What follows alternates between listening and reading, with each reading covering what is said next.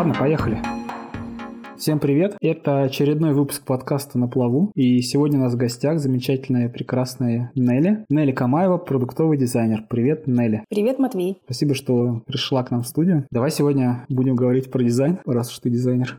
И, может быть, про что-то еще. Давай, спасибо, что пригласил для наших слушателей, да и для меня интересно. Я, я все так делаю, прикрываюсь слушателями, хотя на самом деле сам ничего не знаю и выпытываю, и под этим прикрытием пытаюсь выпытать информацию, сохранив свое лицо. Давай начнем с того. Расскажи, пожалуйста, что такое продуктовый дизайн? Вот, вот что такое, можно сказать, взять какой-то абстрактный или реальный продукт, в котором нет дизайна и в котором есть дизайн? В чем они различаются? Что дает дизайн? Ну, не бывает продукта без дизайна. Бывает просто такое, что о дизайне этого продукта никто не думал. Вот. Продуктовый дизайн раньше под этим термином и незнакомые близко с IT люди понимали а дизайн реальных физических вещей. Но в какой-то момент product design перекочевал в IT-сферу, и если раньше это были веб-дизайнеры, которые были ответственны за одну область там, создания сайта, да, или и были разработчики, которые были ответственны за разработку сайта, то так как технологии становятся сложнее, народу нужно уже не только сайт, но еще и приложение, интерфейс, что-то внутри программы и так далее. Mm-hmm. Собственно, вот разница между тем, что были веб-дизайнеры, которые отвечали за сайты только, и продукт-дизайнерами, она произошла, потому что вот эти бывшие веб-дизайнеры, а могли быть дизайнеры интерфейсов, могли быть проектировщики, которые, а могли быть продукт-менеджеры, которые занимались проектированием, не имея этого в, резю, ну,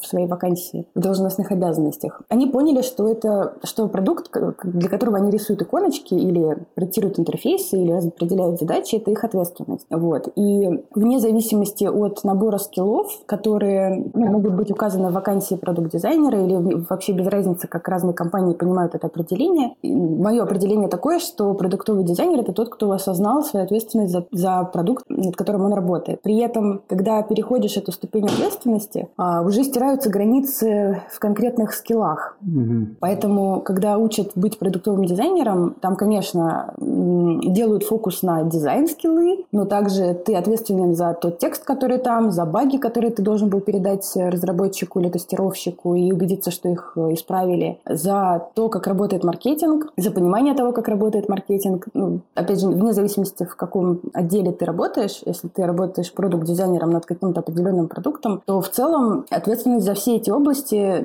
на тебе, ну, в данном случае на мне. А если есть определенная договоренность, да, как бы сейчас до сих пор существуют дизайнеры, которые делают конкретные отдельные вещи, или у которых получаются конкретно эти вещи лучше всего. Но есть продукт-дизайнеры, которые именно с ответственностью подходят ко всем частям продукта. Не означает, что они лезут к маркетинг-дизайнеру, это означает, что у них взаимодействие настроено, и понятная стратегия, что они делают, когда они делают, и как они это исправляют. И продуктовый дизайнер не скажет, мне все равно, какой написать сюда текст, сами придумывайте эту подпись. Он этим займется вместе с продуктом. Mm-hmm. Или предложит свои варианты. Он не скажет, сами рисуйте свои презентации для презентации этого продукта. Он как минимум поможет, предложит помощь, э, будет знать, как про него рассказать, как его продать. Ну, не продать в плане фактической продажи, а в плане подачи. Угу. Иногда продукт-дизайнеры трансформируются в хороших таких бизнес-оунеров, потому что им надоедает э, рисовать картинки, хочется больше ответственности иметь и влиять на сам продукт или там на продукт-оунеров. Вот, ну, примерно, примерно так. Давай обсудим, как определить. Перед тобой дизайн. Хороший он или плохой? Как понять, на что можно опираться? Я не верю в дуальность мира, но через этапы оценки заказчиком или начальником дизайна я прошла совершенно через разные. Кто-то смотрит прям реально на картинку. И у картинок есть параметры некоторые, по которым можно сказать, что вот этот макет хороший, а этот плохой. И эти параметры измеримы. Ну, то есть, условно, я могу, наверное, я могу научить человека определять, хорошо сделанный макет просто по там, первому взгляду да, на него. Угу. Это в любом случае с опытом приходит чуть-чуть иррациональное знание, но есть там условно, этот отступ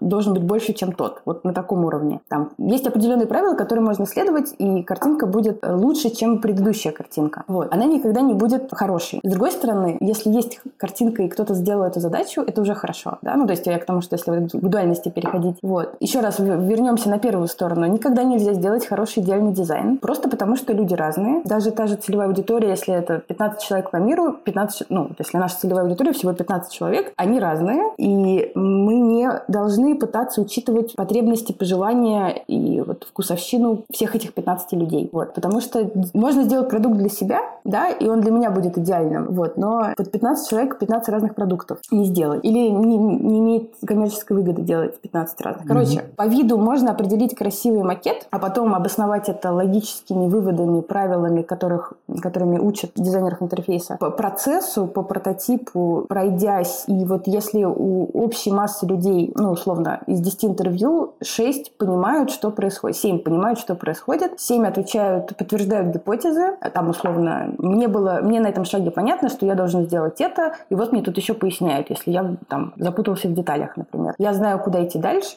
я знаю, зачем мне идти дальше, и я иду дальше. Вот если в интервью мы видим, что у людей такое складывается по всему flow, то даже если картинка некрасивая, то мы понимаем, что flow хороший. Угу. Вот. На основе того, подтвердились ли гипотезы, которые мы, ну, как бы, да, зависит от гипотезы, конечно. Можно сформулировать, что в обратную сторону, но тем не менее. Да, понятно. А, есть еще другая сфера, когда нет интервью, и это вот самое больное для дизайнера, когда ты не знаешь. Ну, то есть ты протестил сам, ты попросил знакомых, ты можешь пообщаться еще, там, business owner говорит, что все так. А потом это все выкатывается, а, и на аналитике видно, что люди не понимают. Вот на этом шаге отваливают. Почему отваливаются? Ну, надо делать исследование, почему они отваливаются. Опять же, тестируя на знакомых или на или пытаясь найти респондентов Фейсбуке, ну, короче, где, где получится. Когда, это когда бизнес-онеры не пытаются предоставить респондентов на исследование или даже с тобой не пытаются искать. Вот. И ты как бы... Они ну, не понимают, это в российском рынке так, по большей части, нет понимания того, что без вот этих вот глубин, глубинных интервью ты всегда отстреляешь вслепую. И дизайнер стреляет вслепую, и разработчик, разраб... ну, разработчик может супер аккуратно все делать, да, в плане внутреннего кода и поведения интерфейса. Дизайнер может, может рисовать очень красивые картинки, очень очень. И даже им будет казаться, что флоу правильный, что все идет, но потом после реализации люди будут там соскакивать, соскакивать с пятого шага из 20 условно, да. Потрачено столько денег и времени, да, и без исследований, ну, просто можно выбросить их, да, или подарить кому-нибудь. Угу. То есть, получается, хороший дизайн — это такой дизайн, который проходит проверку большинства гипотез, на которых у нас, на предположениях, на которых он основан, и который удовлетворяет потребностям пользователей, выявленным в ходе глубинных интервью. Ну, просто потребностям пользователя, которые как-то были были выявлены. И выглядит прилично, да. И еще и выглядит красиво. Ну, красиво, да. Ну, красиво, э, субъективно, я понимаю, да. Для да. интерфейсов достаточно быть аккуратным, и это, правда, логичная аккуратность. Вот. Не то чтобы проходит проверку, а проходит регулярные проверки. И мы его тестируем. До того, как мы начали его разрабатывать, бизнес-аналитика делать, в процессе, там, черновые макеты с кем-то знакомым, потом уже аккуратные макеты с незнакомыми людьми, потом разработали, еще раз тестируем, потом видим, что где-то что всегда будет что-нибудь падать, все идет не по плану и не по тому, как нарисовано. И вот эти места мы уже улучшаем, тестируем, разбираемся, почему это происходит. И так пока, ну, и так непрерывно. То есть нету конца тестирования, не должно быть. Угу. И тогда можно сказать, что этот продукт хороший, дизайн у него хороший, даже если он будет плохо выглядеть, ну, чуть-чуть, да, там какая-то неаккуратность есть, но люди понимают, что происходит, он, а, они достигают своих целей, зачем-то они этот продукт открыли. Вот, ага. Большая часть людей достигает своих целей, да. При этом не ругаясь на продукт. А мы в этом убеждаемся за счет там регулярных тестов. Ну, это я просто так пытаюсь деформулировать. Ну да, количественных и качественных. Я упираюсь в, коли... Э, в качественные, потому что Яндекс Метрику и Google Аналитику все могут поставить и смотреть, что там происходит. А интервью тяжело проводить, ну, на мой взгляд, мне лично. Угу. Во-первых, найти людей, э, созвониться, объяснить, как пользоваться. Потом, в принципе, это очень энергозатратная история, когда тебе не то, чтобы надо слушать человека, как бы слушать это так, ну, внимательно. Тебе еще при этом надо соображать, что у тебя написано в таблице, писать конспект интервью, отмечать моменты, когда человек сказал что-то критически важное, угу. и, и все, ну, цитаты выписывать, да, понимать, что идет время, и вот уже сейчас надо при, прийти к следующей гипотезе, то есть проверять следующий task, научить себя определенному формату разговора и э, молчания в течение интервью. Э, и вот это все, как бы на одно интервью даже там 20-минутное уходит как, ну, очень много энергии. И мне кажется, этим стоит заниматься определенному типу личности. А я могу проводить интервью и знаю как, но вот я бы не справилась быть регулярным этим UX researcher ом, который вот прям каждый день проводит интервью, еще потом пишет... А, еще потом отчет надо писать. То есть суммировать все полученные находки. Mm-hmm. Вот. И, ну да, опять я удалилась в другую тему. Нет, ну почему? Это тоже интересно. Слушай, а как, как найти дизайнера, который сделает хороший дизайн? Как найти хорошего дизайнера? Я пришла к тому, что мне их проще вырастить. То есть даже девочка, которая там позавчера работала баристой, и там у нее условно из-за ковида закрылось, закрылись все ее кафе, так. но она хочет, ей интересно, может очень быстро стать успешной в плане делать быстро, разбираться быстро. Про бизнес она больше знает, чем человек, который в художке учился, да, и все время картиночки рисовал. Про людей она больше знает. А, и зависит от мотивации, человек вырастает. Вот. Как найти готового, хорошего, общаться, знакомиться и слышать, насколько... Ну, так как я сейчас нахожусь и всегда буду находиться в клане качественных исследований, типа глубинных интервью, в принципе, давайте протестируем все, что можем. А, есть другой формат дизайнеров, которые говорят, и сейчас только про, дизайн, про дизайнеров интерфейсов, которые позволяют себе говорить терминами красиво. Ну, то есть, я вам нарисую красивый интерфейс. Или заказчики тоже бывают такие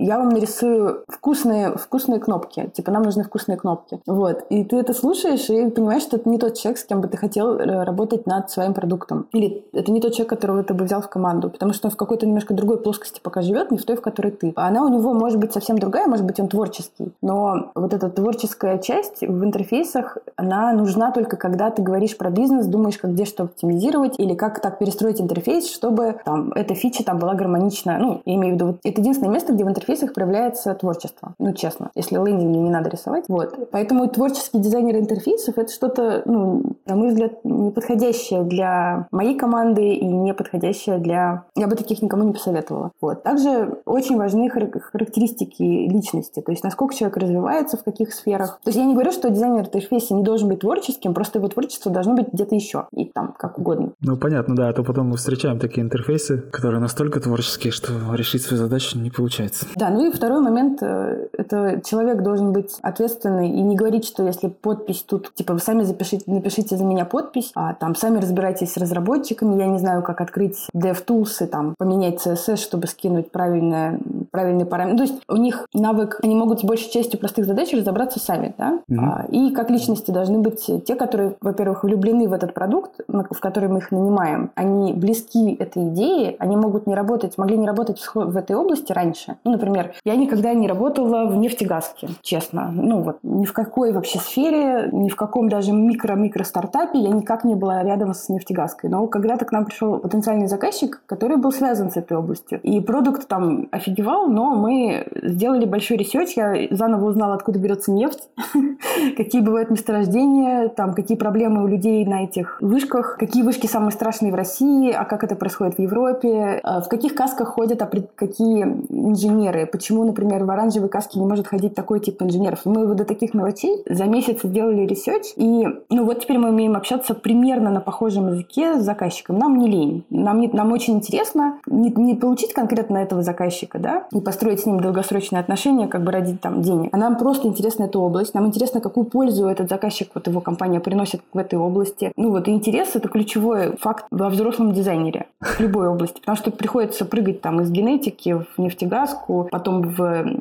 заказать пиццу, приложение по доставке еды, потом в какой-нибудь финансовый учет. И э, за... Ну, то есть, если тебе не интересна эта область, или, или дизайнер на интервью, на, во время общения проявляет, не проявляет интереса к области, то как бы он тоже не подходит. Угу. Или если он говорит, что ему сложно. То есть, э, ну вот я, конечно, не физик, но есть области, которые мне в математике вообще недоступны. Мне они, правда, очень сложные. Но я знаю, что если я потрачу года два, еще поучить, поучусь в каком-нибудь институте, то я могу в этой области разобраться. Ну, главное, чтобы мне было не лень. И настолько интересно, что вот меня не может никто остановить. Да, опять мы в интерес упираемся, да? То есть будешь ли ты тратить да. время, это зависит от интереса. И потом из интереса растет мотивация. То есть хочу ли я, чтобы этот заказчик у меня был там на 4-5 лет. Если мне интересно, и он работает, заказчик в своем продукте, а ко мне, например, приходит там по какой-то причине периодически, да, то мне на каждом этапе будет интересно. Просто потому, что мне нравится, во-первых, область, во-вторых, польза, которую приносит этот продукт в этой области, в-третьих, мне нравится сам человек, продукт оунер или заказчик. Вот если все эти три фактора сходятся, то и можно прям годами совместно работать, помогая улучшать продукт или принося ту пользу, которую, за которую к тебе приходят. Ясно. А вот смотри, теперь наняли дизайнера, нашли хорошего, чтобы он нам делал хороший дизайн, и он в процессе, он же не сам по себе один в поле воин, он в продуктовой команде. Есть какие-то твои наблюдения, советы, как общаться ему с коллегами, там, с разработчиками, с менеджерами проекта, продукта, с аналитиками данных, вот какие-то особенности, может быть, лайфхаки? А, я для себя вывела такое правило, что когда приходишь в какую-то новую команду, как фрилансер, да, допустим, в маленькую или в средненькую, сначала что нельзя делать, это всех учить как надо, говорить, что продукт плохой, и спрашивать, почему у вас все так плохо, ну вот не, не надо эгоизма. Если он правда плохой. Если он прав, правда, ну он же есть, он же работает, деньги откуда-то поступают, то есть как бы угу. не осуждать, не говорить, как надо правильно работать, не говорить, а почему у вас спринты, а я привык вот так, или не я привык, а правильно вот так. Ну то есть со своим личным мнением, эгоистичным, не лезть никому, а познакомиться. Я э, для новой команды рекомендую своим вот девчонкам, которых э, менторю, выписывать имена людей,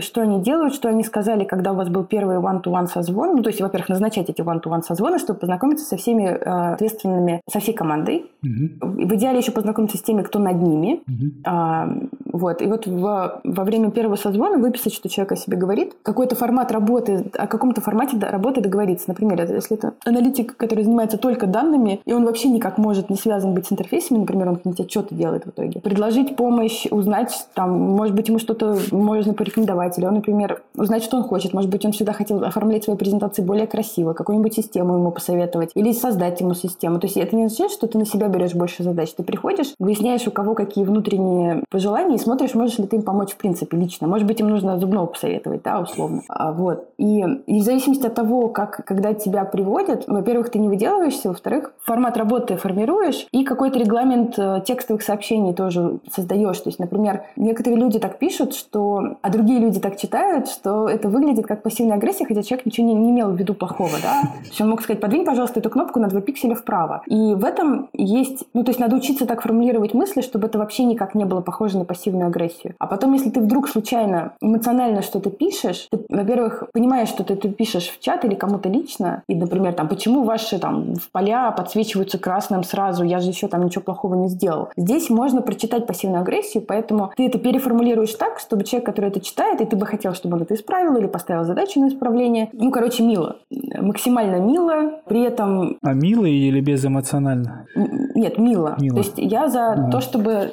быть котиками-зайчиками друг к другу и решать вопросы. Поэтому, когда что-то из головы прет такое агрессивное, типа, почему тут все сломалось, надо сделать паузу, переписывать это до тех пор, пока ты вот, если ты это прочитаешь, тебе это отправят, ты не расстроишься, ты поймешь, что от тебя хотят, ты, ты поймешь, что делать дальше, или делать ли вообще. Я сейчас опять в глубину сообщений ушла, просто текстовая переписка крайне важна, и поэтому то, как ты это формулируешь, тоже очень важно, особенно с новыми людьми. Но при этом вот я за то, чтобы вся команда была милой, доброй и пушистой, но это не отменяет э, всех споров, которые могут быть по, по какой угодно причине в плане по задачам, да. Это не отменяет того, что у людей может быть разное мнение, и нужно понимать, как приходить к общему или ну, к общему решению. И это не отменяет того, что если с тобой кто-то подозрительно странно поступает, как, так как это, ну, это можно, например, расценить как неуважение, да, или э, как-нибудь еще, и ты должен всегда знать, что делать в этой ситуации. То есть либо ты пишешь руководителю, либо ты делаешь созвон, ну, то есть, как, короче, это обычно, сейчас я начну транслировать э, шаги решения каких-то мелких конфликтов со странными людьми. Вот, ну, то есть а, я вот за такие команды, и я считаю, что когда люди друг друга во всем поддерживают, хвалят, даже иногда просто за то, что кто-то сделал задачу, да, выполнил свою работу, количество счастья в коллективе повышается, соответственно, и делать эту работу хочется больше. Ну вот, я, у меня такая позиция,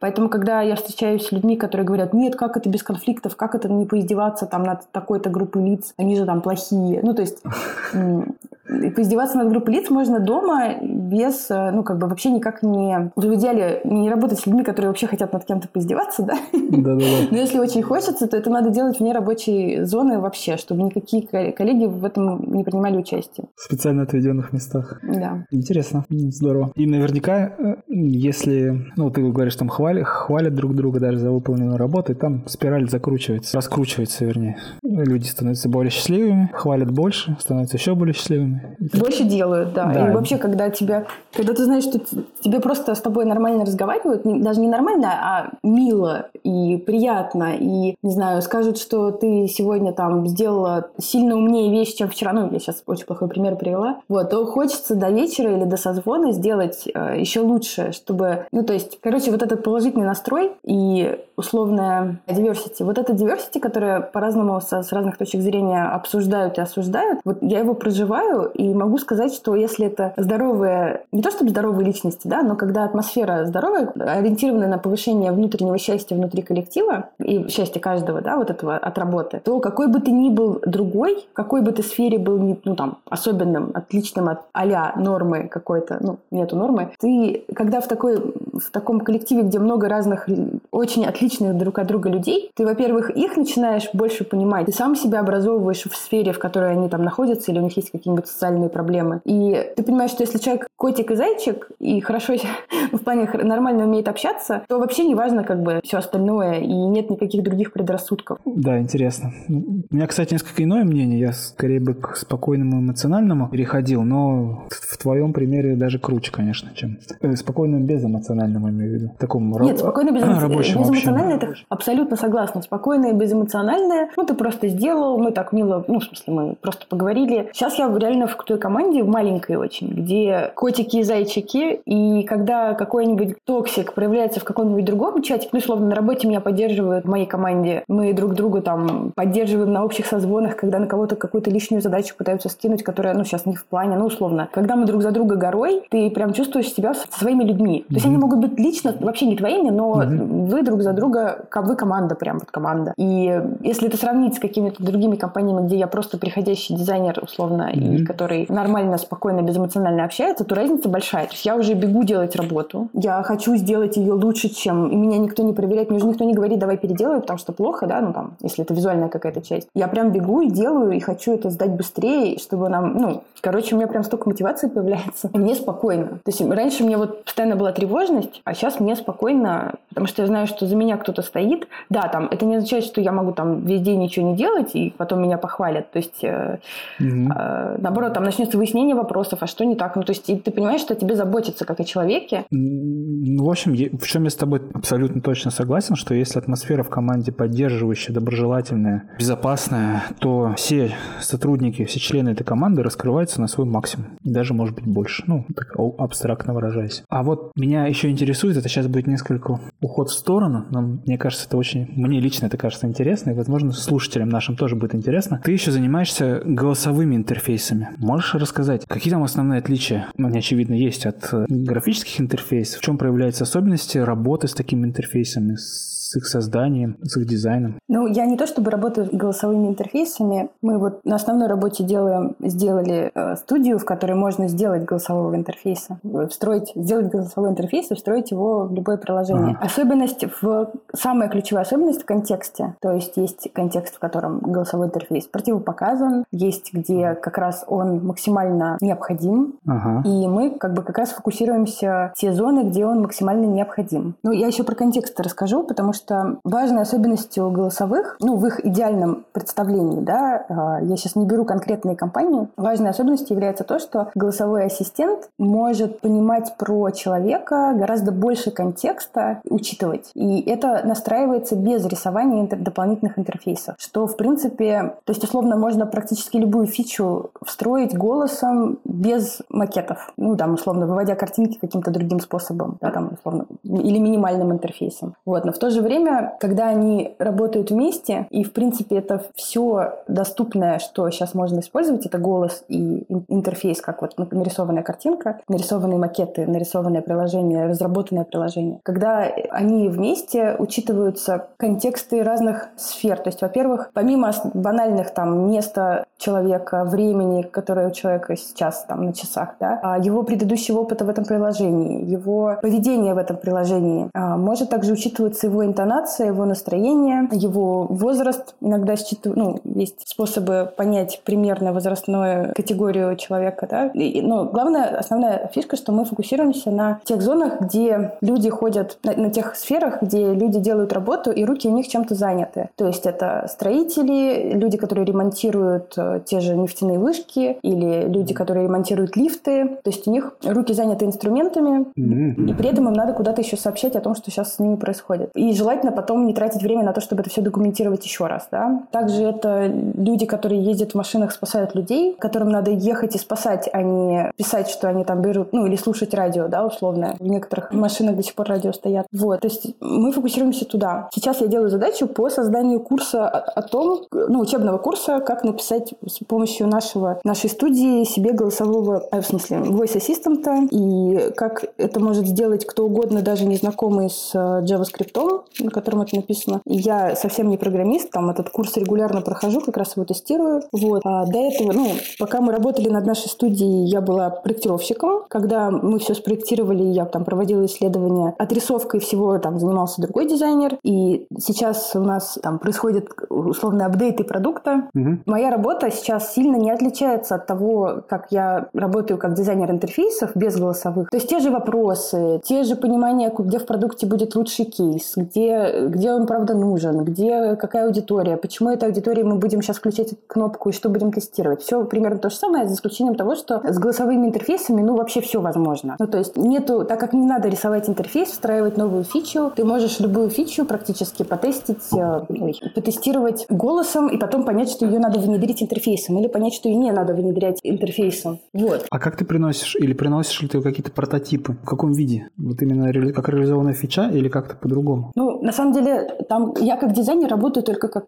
только головой и общением, да, с заказчиками. А когда внедряется наш голосовой ассистент, там достаточно скриншотов тех частей приложения, где, а, которые будут принимать участие во flow, в зависимости от количества mm-hmm. flow, конечно. Но вот э, что говорить про прототипы, прототипы я делаю для sales ов. То есть у нас есть э, хорошая команда sales ов. Они начинают общаться с компанией, которая действительно заинтересована в том, чтобы внедрять голосовой ассистента, но они не уверены, не, им не очень понятно, как к ним это можно внедрить. Вот. Мы, опять же, пропуская все умные слова, говоря по-русски, мы находим самый ключевой, самый сложный сценарий, который есть в этом приложении, ключевой и сложный. Угу. И причем такой, который мог бы учитывать аспекты, личностные аспекты человека, его потребности. Не означает, что мы прям считываем по голосу, что там с человеком происходит, а условно, если форма предлагает ввести название, время, дату и тип, то человек еще может сказать, что отправь это потом кому-нибудь еще. И как-то, ну, и если в приложении есть функционал отправки это кому-нибудь еще, этого кому-нибудь еще, то мы это можем сделать, хотя в интерфейсе этого нету. И учить, то есть мне надо понимать все фичи, которые есть в, в этом приложении. Мне надо понимать этот основной и сложный флоу, а еще добавить к нему вот этих вот э, возможностей соединения большого количества фич в одну голосовую, в один голосовой большой запрос. Ну, то есть, ну или да, да, давай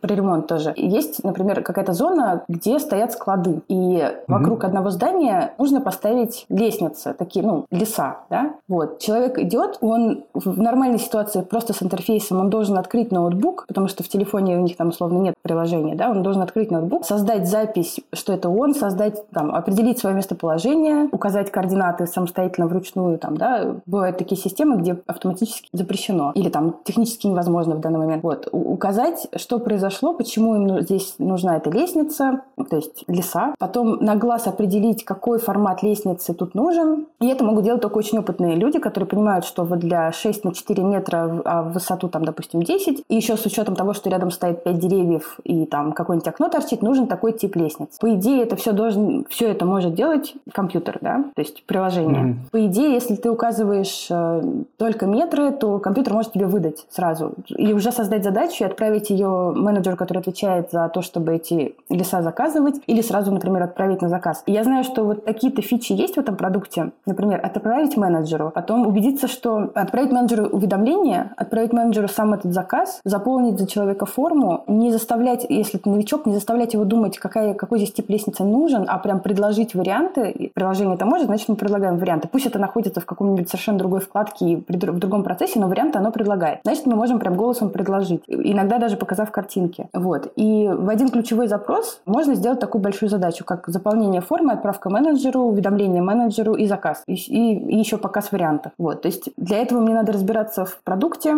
в его фичах, в его возможностях. И дальше идет э, чуть-чуть творческая составляющая. Ну, прям совсем чуть-чуть. Вот. Мне это сложно объяснять, потому что я не верю, что это какая-то такая сложная... Так как я очень давно делаю такие прототипы, у меня, наверное... Ну, потом в итоге у меня из этого всего складывается видео, которое продажник отправляет, э, объясняет этот use case, объясняя, почему мы там приняли такие решения, почему мы это mm-hmm. предлагаем. Но мы предлагаем не конкретно вот то, что я там нарисовала, напридумывала, а у нашего потенциального партнера складывается понимание, а что вообще возможно mm-hmm. в его приложении с учетом тех фич, которые мы успели наизучать. Мы можем там все даже не успеть. И он понимает, насколько это безгранично, практически безгранично, если ты внедряешь голосового ассистента, и насколько это дешевле, чем рисовать интерфейсы под каждую такую задачу или там связывать. Вот. И за это время мне пришлось разобраться в большом количестве приложений, в большом количестве бизнесов и отраслей. Э, это вот я так помогаю сейлзам. Ну, в общем, ты, так тебя послушать, ты говоришь, что с голосовыми интерфейсами ничего, ничего такого особенного в, в, по сравнению с другими, с графическими интерфейсами. Ну, не то чтобы ничего такого особенного, просто для меня это настолько ежедневная штука, что мне уже сложно об этом говорить, как о чем-то таком вау, и поэтому сложно. Рутина. А вот еще, судя по твоему инстаграму, в последнее время тебя интересуют постеры и различные трехмерные композиции. Можешь рассказать про это направление, что тебя привлекает, что, почему у тебя такой интерес к этому всему, что тебе это дает и вообще, что ты, что ты видишь в этом всем? Ну, я начала вход в дизайн, скажем так, заниматься дизайном с графического дизайна. И мне он показался скучным и, ну, как бы, что там, сколько мы можем пользы принести там каким-то буклетом, да, поэтому я сразу начала заниматься интерфейсами. Вот. Но в то же время, с одной стороны, это не закрытый гештальт, с другой стороны, я вижу, сколько мощи у человека, который занимается творчеством, и если ты можешь сделать классный постер, то ты, в принципе, любой дизайн можешь сделать. Мне казалось так и про интерфейсы тоже, но и сейчас я понимаю разницу. Делание постеров, ну, постер это просто как формат, который удобен, да, для и чуть-чуть нестандартен. Угу. Собственно, очень удобно, что он нестандартный, вмещает в себя много информации, может вмещать. И я хотела бы научиться делать постеры и их понять. Ну, изначально я... Давай даже с другой стороны начнем. А, мне нужно было изучить After Effects, чтобы делать видео сложнее, чем я делаю сейчас. Я такая, так, вот анимированный курс по анимированному плакату. Ну, как бы плакат я так, но вот анимация как раз то, что, это то, что мне нужно. Несмотря на то, что я уже много курсов по анимации раньше проходила, там они, наоборот, были более сфокусированы на 3D, на анимации, но основной упор шел на плакаты. Они нам рассказывали ага. про там историю. Я так сижу, как по-детски, ой, как круто, ой, как круто, хочу, хочу такой, хочу такой. Все это себе сохраняю. То есть прям все очень нравится, и ты даже не понимаешь, как это анализировать. Потом видишь какие-то сумасшедшие вещи и думаешь, почему они заняли, почему они взяли гран-при на этом конкурсе, это же какая-то чушь. Э, и вообще не понимаешь. Я пыталась это мозгами понять долгое время, и мне не получалось. И пришла к выводу, что это больше про чувства. И вообще вот эта композиция, которая в плакатах или композиция где-то еще, она больше про чувства. И поняла, что я настолько занималась логикой, интерфейсами, где у меня творчество это, это в той сфере, где как же мы тут фичу сделаем так, чтобы там, ну, и вот там надо что-то придумать. И поняла, что чувства у меня совсем в дизайне не работают. Ну, вот именно визуальном. Mm-hmm. То визуальный дизайн я делаю плохо. Интерфейс я делаю хорошо, и как бы аккуратно, и страницы, и блоги, что угодно, но вот когда доходит дело до постера, в постере много информации, и это не просто, обычно это не просто картинка, которая, ну, типа, художник нарисовал, и как он видит, так окей. А там есть, там, условно, даты, место, люди, название и другая дополнительная информация. И я до сих пор не понимаю, почему там какой-то плакат выигрывает конкурсы, какой-то берут, в принципе, на конкурсы, какой-то нет. Ну, чуть-чуть совсем, понимаю, вот совсем чуть-чуть. Но все равно это еще пока сложно. А как раз мне сложно, значит, я хочу в этом разобраться. Значит, мне очень интересно. То есть мне становится очень интересно. А, мне хочется все попробовать. Мне хочется сделать сразу много. То есть хочется сразу опыта приобрести. А, в интерфейсах-то я долго развивалась, и мне всегда казалось, что я плохой дизайнер. Ну, то есть вот эти вот стадии все самозванца проходила. Вот. И на постере я то же самое перекладываю. Надо сделать миллион, ну, как бы тысяч десять хотя бы, чтобы вот на, на 10 тысяч первым я пойму, что я их могу делать. Вот. И я пытаюсь как раз сделать очень много, чтобы до тысячи, 10 тысяч первого дойти быстрее. Угу. И я про, пока учусь и пока делаю плакаты вот э, на курсы, я прохожу все эти стадии сомнения в себе, сравнения с другими. Там, да, с этим справилась, какая-нибудь еще стадия начинается. Ты такой уже, ага. Сейчас вот после я начала когда в январе. Сейчас мне хотя бы стало чуть-чуть легче их делать. То есть если раньше у меня там паника, паника, два дня надо сидеть делать исследования, как я привыкла раньше, со всеми остальными задачами, делаешь исследования, понимаешь какие-то там общие принципы, выбираешь, что можно переиспользовать. Ну, то есть я прошла некоторые курсы, где вообще это все противопоказано делать, и все равно получается классный результат, и потом его почему-то берут на выставку.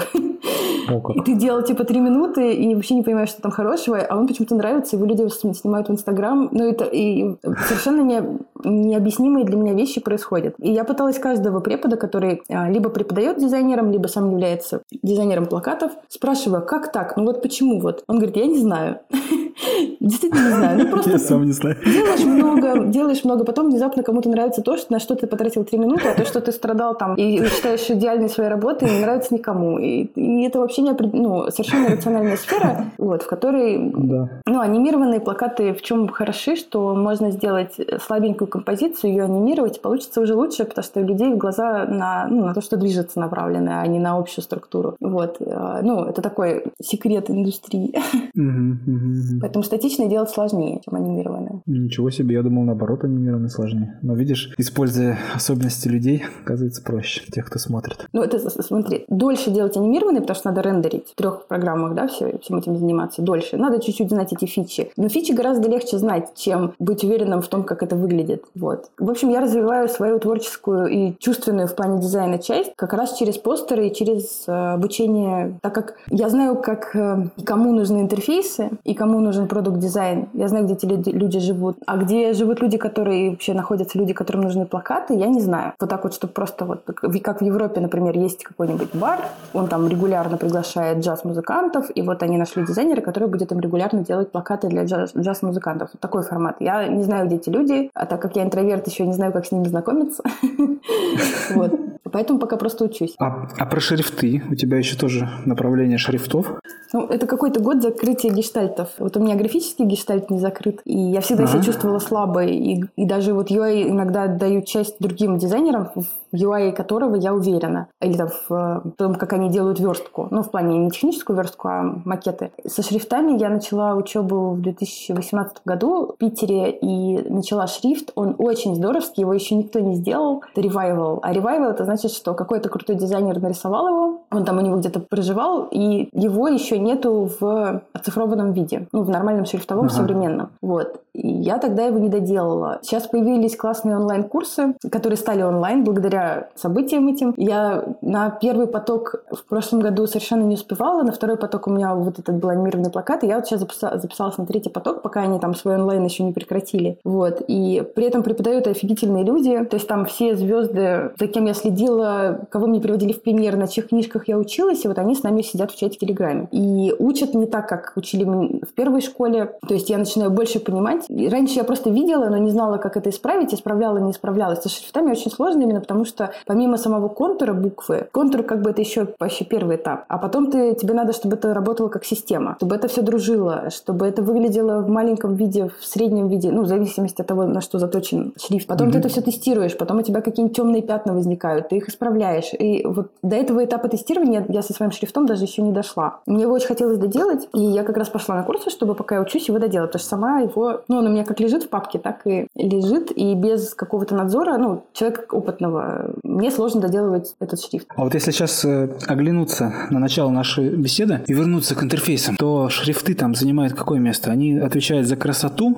или они добавляют еще и что-то больше, чем красота? Они за много что отвечают, и, честно скажу, когда интерфейс меняет шрифт, э, меняется, опять же, почему-то там тоже замешаны чувства. Мне не нравятся области, в которых замешаны чувства, но, тем не менее, воспринимаешь э, интерфейс по-другому от другого шрифта. Вот даже берешь тот же самый гротеск, то есть без засечек, чуть-чуть более заквадраченный, и уже раз серьезнее стало. Чуть-чуть более круглый и такой весь, ну, такой эм, с хорошими контрастами между буквами. И он уже раз более официальный. А берешь какой-нибудь... Короче, очень-очень сильно влияет на впечатление. Это во-первых. Во-вторых, меняется ширина строки. И это означает, что во многих компонентах может что-нибудь поплыть. Или наоборот, мы хотим, чтобы все ужалось, и мы берем более узкое начертание этого же шрифта, например. То есть меняется какое-то юзабилити вот это вот. Именно в плане дизайна. Ну вот компонентах в фигме, там, да, в рабочих инструментах. Но в первую очередь, конечно, впечатление. Мгм, понятно. И когда у тебя появится свой шрифт оцифрованный,